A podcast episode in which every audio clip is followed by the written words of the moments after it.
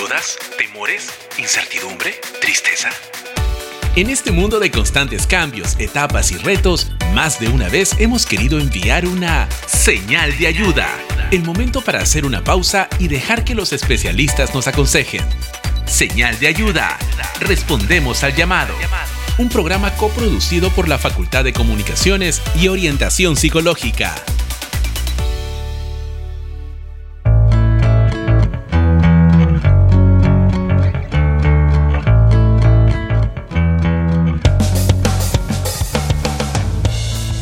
¿Alguna vez te paralizaste a la hora de hablar con las personas?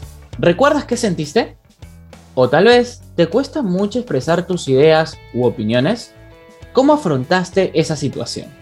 En el episodio de hoy ahondaremos en la comunicación efectiva, una herramienta poderosa que nos ayudará mucho a establecer adecuadas relaciones interpersonales. Claro que sí, como acabas de mencionar Richard, Muchos de nosotros en algún momento de nuestra vida hemos pasado por alguno de estos episodios, ya sea en el colegio, universidad o incluso hasta en el trabajo. Lo curioso es que por más que tengamos la oportunidad de expresarnos, seguimos sintiendo ese temor de creer que lo que uno está diciendo está mal o erróneo. Y bueno, ahora sí, de esta manera damos inicio al programa. Buenos días, buenas tardes, buenas noches, en el momento en que nos estén escuchando y bienvenidos todos a Señal de Ayuda, programa producido por Radio UPN. Mi nombre es Maffer y el día de hoy tengo el agrado de presentar a mi compañero Richard. ¿Qué tal? ¿Cómo estás? Richard, cuéntanos, ¿cuál es el tema que trataremos el día de hoy?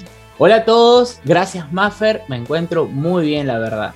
Y como lo mencionaste, hoy tenemos un tema muy importante para establecer una adecuada comunicación efectiva y poder llevarla de manera satisfactoria. Hoy hablaremos sobre las habilidades para la vida, específicamente sobre la comunicación efectiva. Genial, Richard. Empezaremos entonces desglosando un poco más el tema de la definición de comunicación efectiva. Claro que sí, Maffer. Bueno, es un tipo de comunicación en la que conseguimos transmitir el mensaje de una forma entendible, más que todo para que el receptor no le provoquen dudas, confusiones o posibles interpretaciones equivocadas. Perfecto, y cuéntanos, ¿quién nos acompaña en esta oportunidad? Hoy día nos acompaña la licenciada en psicología y psicoterapeuta Milena Vázquez Vilches, con quien profundizaremos sobre la comunicación efectiva en los distintos ámbitos o escenarios como la universidad, en el trabajo o hasta en situaciones sociales que se puedan presentar. Qué interesante. Pues bien, junto a ella descubriremos posibles preguntas frecuentes que suelen tener acerca de este tema. Conoceremos algunos tips, herramientas o técnicas para poder superar estos momentos inciertos que muchas veces generan incomodidad en la mayoría de los casos. Sin más preámbulos, vamos con la presentación de nuestra especialista. Adelante. Milena Vázquez Vilches, licenciada en Psicología por la Universidad Privada del Norte, psicoterapeuta cognitivo-conductual por IPSICOC, formándose en la especialidad de suicidología en Sentido. Es voluntaria en Crea Más, así como facilitadora de workshops en promoción y prevención de la salud mental. Cuenta con más de 5 años de experiencia trabajando con adolescentes, jóvenes y adultos como psicóloga clínica educativa.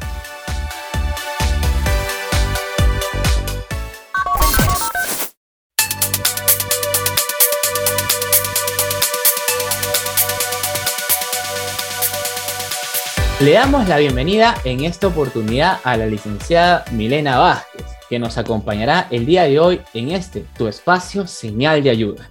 Como estábamos hablando al inicio, identificando un poco de diversas experiencias que pasamos en la universidad, yo quisiera comentarte que, por ejemplo, tengo compañeros en la universidad que se les hace muy difícil generar y mantener lazos amicales. Sin embargo, para mí, eso es completamente fácil. De hecho, creo que a lo largo de nuestras vidas, estas relaciones amicales contribuyen muchísimo en nuestro crecimiento personal. Entonces, ¿Será importante saber relacionarnos con las demás personas? Claro que sí, Richard. Sobre tu pregunta, te cuento que hace cinco años realizaron una investigación dirigida a estudiantes universitarios, justamente sobre la importancia de habilidades sociales y comunicación interpersonal. De esta manera, se halló lo valioso y significativo que es relacionarse con otros.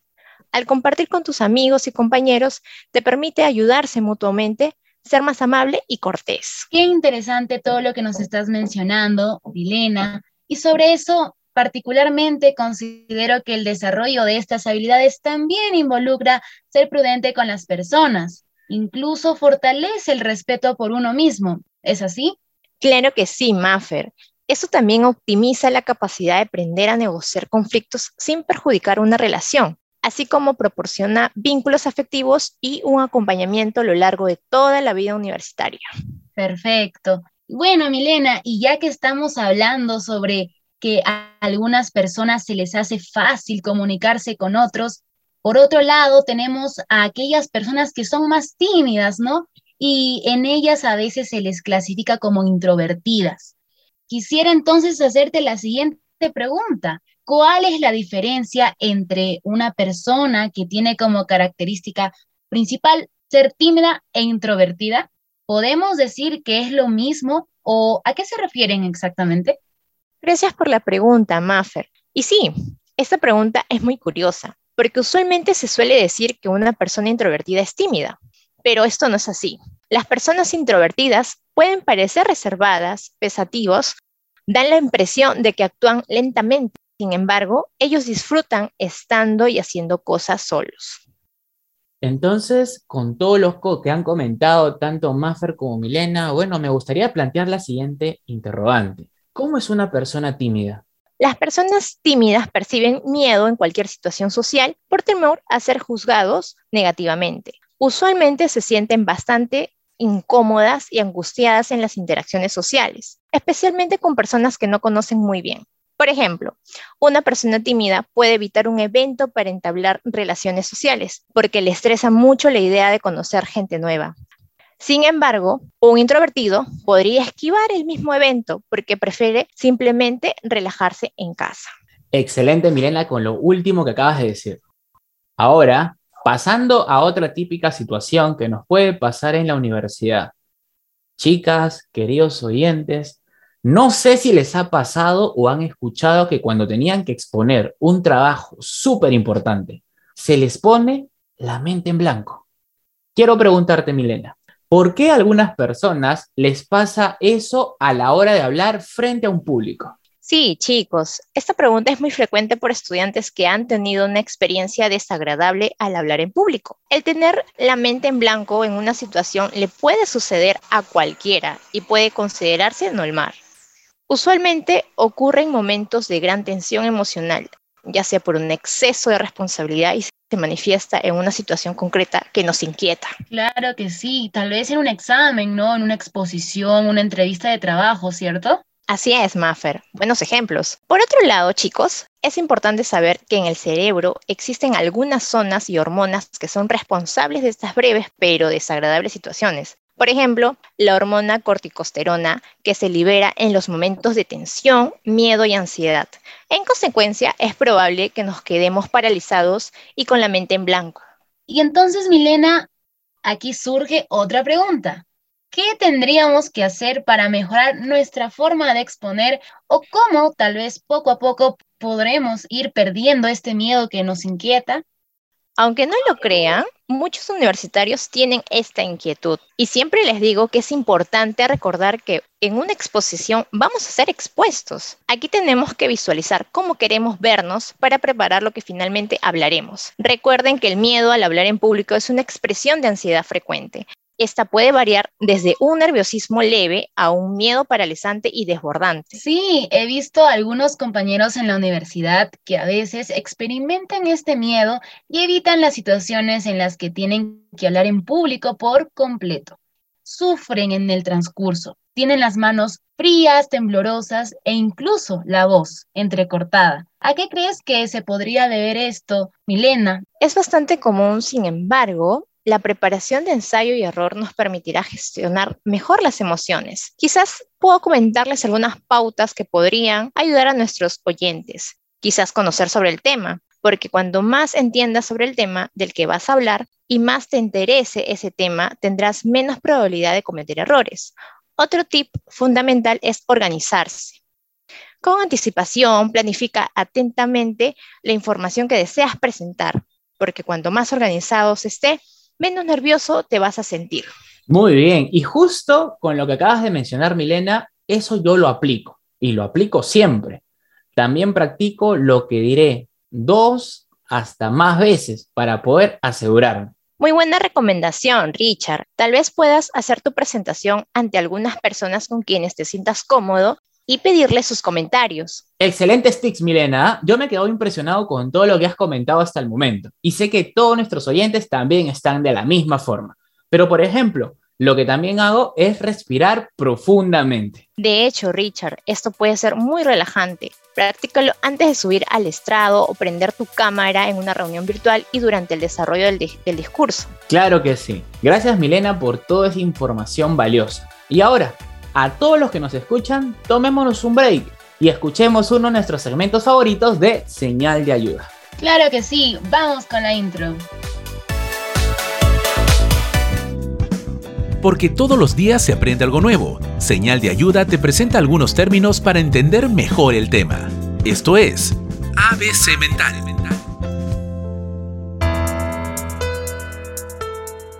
Para la siguiente sección tenemos acerca de algunas definiciones de palabras tocadas en el tema de hoy. El ABC mental para el Open Mind. Habilidades sociales. Son herramientas, instrumentos, repertorios, destrezas que utilizamos en nuestra interacción social y en el ámbito laboral, así como social, familiar, emocional, la pareja, etc. La timidez es una característica que se manifiesta con la emoción del miedo a que las personas juzguen negativamente en cualquier situación social. Introvertido es una característica de la personalidad manifestándose como personas reservadas, pensativos, que les resulta placentero las interacciones en las que hay espacio para reflexionar. En los estilos de comunicación podemos decir que describen esas diferentes maneras de que se comuniquen las personas en las diferentes áreas de la vida. Acuerdos. Esta es una determinación que toma dos o más personas donde implica decidir un pacto en común como fruto de un proceso de negociación entre las distintas partes. Sobre la asertividad podemos decir que es una habilidad que se desarrolla con el tiempo y que nos permite equilibrar lo que sentimos, pensamos y hacemos, respetando de una forma amable hacia la otra persona. Muy bien, esto ha sido nuestra secuencia de ABC mental para definir esas palabras que usamos a diario y no sabemos a veces el significado de estas.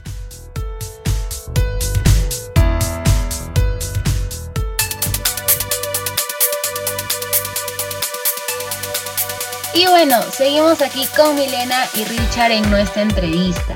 Y yo quiero hablar de un tema que siempre pasa en algún momento cuando trabajas en grupo, ¿verdad? De repente alguno de ustedes se va a dar la razón. A veces, ante un conflicto o desacuerdo, algunas personas frente a estas situaciones se suelen callar o se ponen muy tensas. Otras se enojan inmediatamente o por último, algunas esperan que se acumule un malestar y se sienten totalmente mal. Esto de lo que estoy hablando, Milena, ¿cómo se podría llamar en psicología? En psicología podríamos clasificar a estas formas de comunicarnos en cuatro tipos. Pasivo, agresivo, pasivo-agresivo y asertivo. Por ejemplo, cuando nos referimos al primer tipo de comunicación pasiva, implica que la persona no expresa lo que siente, piensa y desea por temor e inseguridad. Ella rehuye a la confrontación, en sus recursos y posiciones muestra debilitamiento y complacencia. El segundo tipo de comunicación es el agresivo. Este se refiere a una persona imponente que quiere prevalecer sus ideales ante el resto, Con ella es difícil ponerse en el lugar de la otra persona, porque tiene una actitud defensiva, suele intimidar, manipular y violentar. Interesante lo comentado Milena. ¿Y cuál sería el tercer y cuarto tipo de comunicación? De hecho, ¿cuál es el tipo que la psicología nos recomienda que usemos? Claro, Richard. El tercer es el tipo agresivo pasivo. Este tipo es conocido como la persona sarcástica, que genera burlas, suele hablar a espaldas de la gente, utiliza el doble sentido para expresar lo que desea. Y finalmente, a tu pregunta, el tipo de comunicación que se recomienda utilizar es el asertivo. Aquí, la persona busca el equilibrio de expresar lo que piensa, desea y anhela de manera sincera y segura. Esta forma es consciente del respeto del otro y de ti mismo. Reconoce sus límites, gestiona la presión de grupo, la indiferencia y desaprobación. Genial, Milena.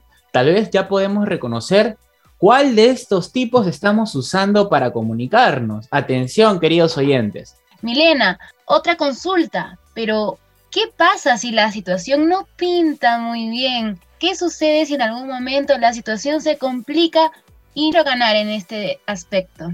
Claro, Maffer. Podemos concluir que para una relación vaya bien debemos saber y decir lo que se desea. También debemos percibir o averiguar lo que desea la otra persona. Finalmente, recuerden que hay que saber negociar y pactar para conseguir al menos algo de lo que quieres. Mm, y Milena, si lo que yo quiero y lo que el otro quiere no está equilibrado, ¿qué es lo que sucedería? Excelente pregunta, Maffer. Primero, apunta las cosas que quieres y necesitas en esa relación. Haz lo mismo para la otra persona. Finalmente, ten en cuenta que para mantener una buena relación será importante percibir los sentimientos y reacciones de la otra persona. Para ello, trata de prestar atención al lenguaje verbal y no verbal del otro. Muchas personas tenemos ese problema. Creo que particularmente a los chicos se nos hace difícil interpretar ciertas frases o situaciones. ¿Qué podríamos hacer en ese caso, Milena? Bien, Richard, podrías usar preguntas aclaratorias como por ejemplo, ¿cómo te sientes? ¿Cómo estamos? ¿Estamos bien? ¿Cómo van las cosas entre nosotros? ¿Va todo bien contigo? ¿Está bien con nosotros? Y Milena, otra consulta, ¿no? Aquí, ¿estaría bien que no siempre podamos ser asertivos? Porque sabemos que no todas las situaciones son fáciles de llevar, ¿no? Sí, chicos. Hay que tener en cuenta que dentro de una conversación se experimenta diversos tipos de comunicación como lo hemos visto. Sin embargo, es importante saber cómo expresar nuestra forma de pensar y sentir. Hay que considerar los puntos de vista de la otra persona de una manera amable y respetuosa para que finalmente puedan generarse acuerdos entre sí mismos. Excelente. Muchas gracias Milena por toda la información que nos has brindado el día de hoy. Y de antemano pues te, agradecemos infinitamente por todo lo mostrado en esta oportunidad. Muchísimas gracias. Gracias a ustedes, chicos. Gracias por la invitación. Y bueno, queridos oyentes, hasta aquí llegamos con nuestra entrevista. A continuación, en este capítulo veremos qué recomendaciones tendremos para que podamos seguir aprendiendo juntos. ¡Vamos!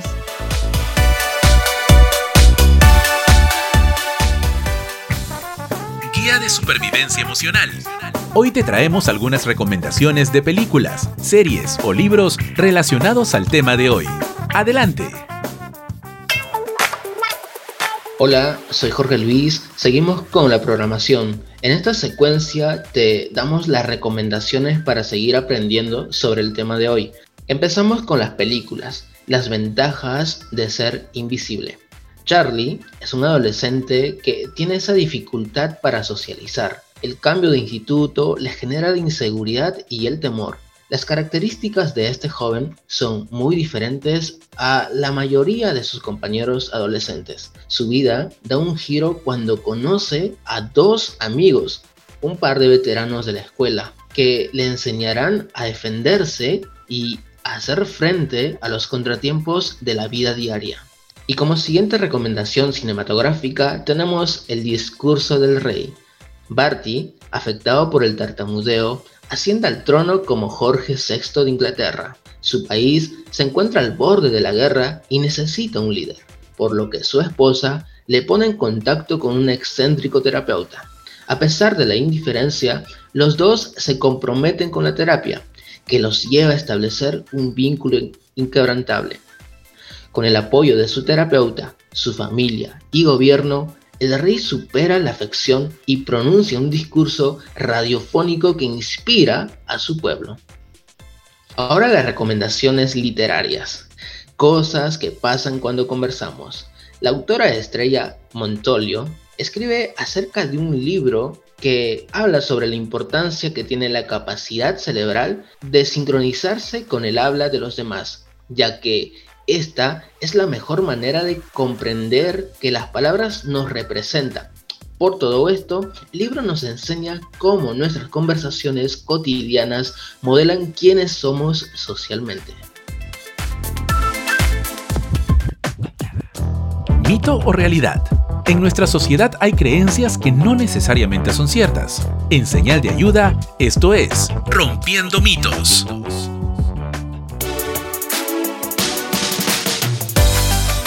Hola, soy Jorge Luis. Seguimos con la programación. En esta secuencia hablaremos acerca de los mitos, que vienen a ser verdad o mito. A continuación, tenemos como invitada especial a Pía Castañeda para esta sección. ¿Es verdad o mito que los hombres son más sociables que las mujeres?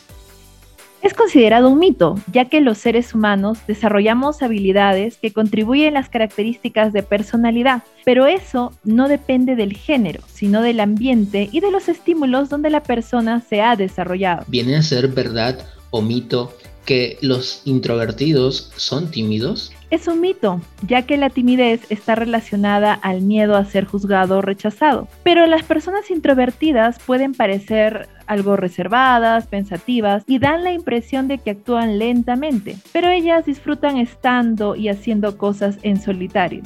¿Y es verdad o mito que expresar las emociones frente a una situación desagradable va a implicar que seamos una mala persona?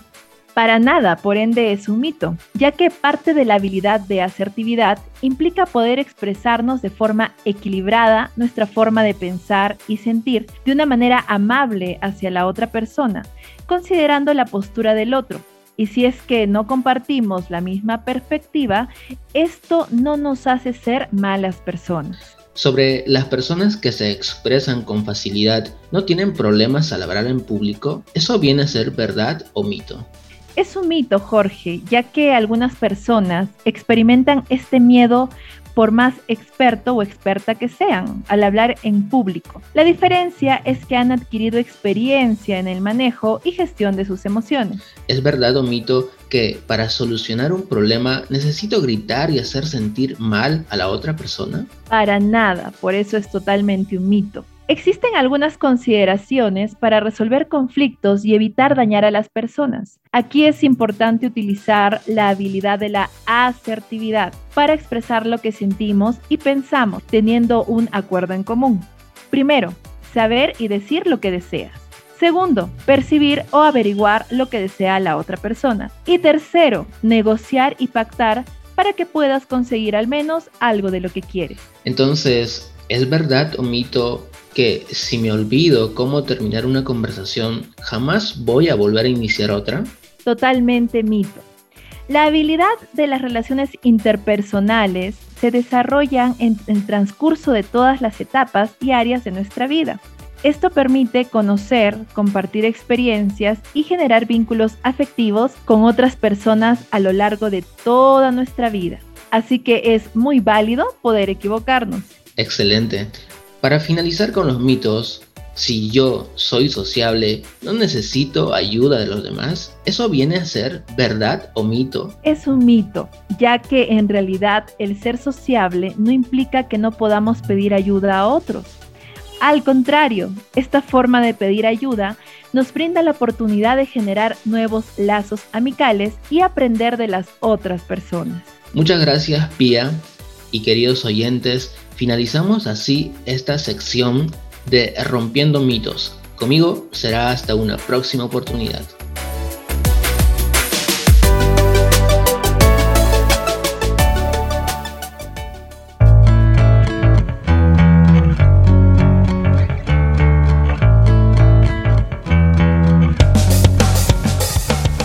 Estamos llegando al final del programa y quiero recordarles que dentro de la comunicación efectiva se encuentran cuatro importantes tipos de cómo transmitir la información, de las cuales tenemos que tenerlas presentes. La pasiva, agresiva, pasiva-agresiva y la asertiva. Esta última te garantizará la habilidad para poder dialogar con calma y respeto, expresando lo que queremos decir, pero sin herir los sentimientos de la otra persona complementando un poco con Richard, muchísimas gracias. También los beneficios de comunicarnos de forma espontánea y fluida en diversas situaciones nos permite desarrollar un apoyo social más efectivo, evitando así el aislamiento. Además, debemos tener en cuenta que el desarrollar una comunicación efectiva es una habilidad. Por lo tanto, podemos aprenderla utilizando diversas estrategias poderosas que se han dicho dentro de este hermoso programa. Por todo esto, es importante saber que comunicarnos de manera asertiva nos facilitará expresar nuestras ideas, sentimientos y necesidades de forma directa, segura, tranquila y sobre todo honesta, la cual favorece la comunicación eficaz entre interlocutores. Y de esta manera hemos llegado al final del programa. Ha sido un gustazo conversar con todos ustedes, nuestros queridos oyentes, en tu espacio, nuestro espacio, señal de ayuda. Asimismo, amigos, los invitamos a solicitar apoyo de alguno de los especialistas del staff de orientación psicológica a través de su correo oficial y participar también en los talleres de Habla Martes. Gracias, Richard. Y no olviden escuchar a Señal de Ayuda cada semana en Spotify y en Encore también en la web o app de Radio UPN. Los esperamos en el siguiente programa. Y nos vemos en otra oportunidad. Chao, chao, chao. Termina la pausa. Aprendiste algo nuevo. Aplícalo y disfruta de sus beneficios. Esto fue Señal de Ayuda. Respondimos al llamado. Un programa coproducido por la Facultad de Comunicaciones y Orientación Psicológica. Si quieres información de nuestros talleres Habla Martes o atención personalizada como estudiante UPN, escríbenos a orientacionpsicológica.upn.edu.pe. Orientación psicológica. Todos necesitamos ayuda. Pedirla está bien.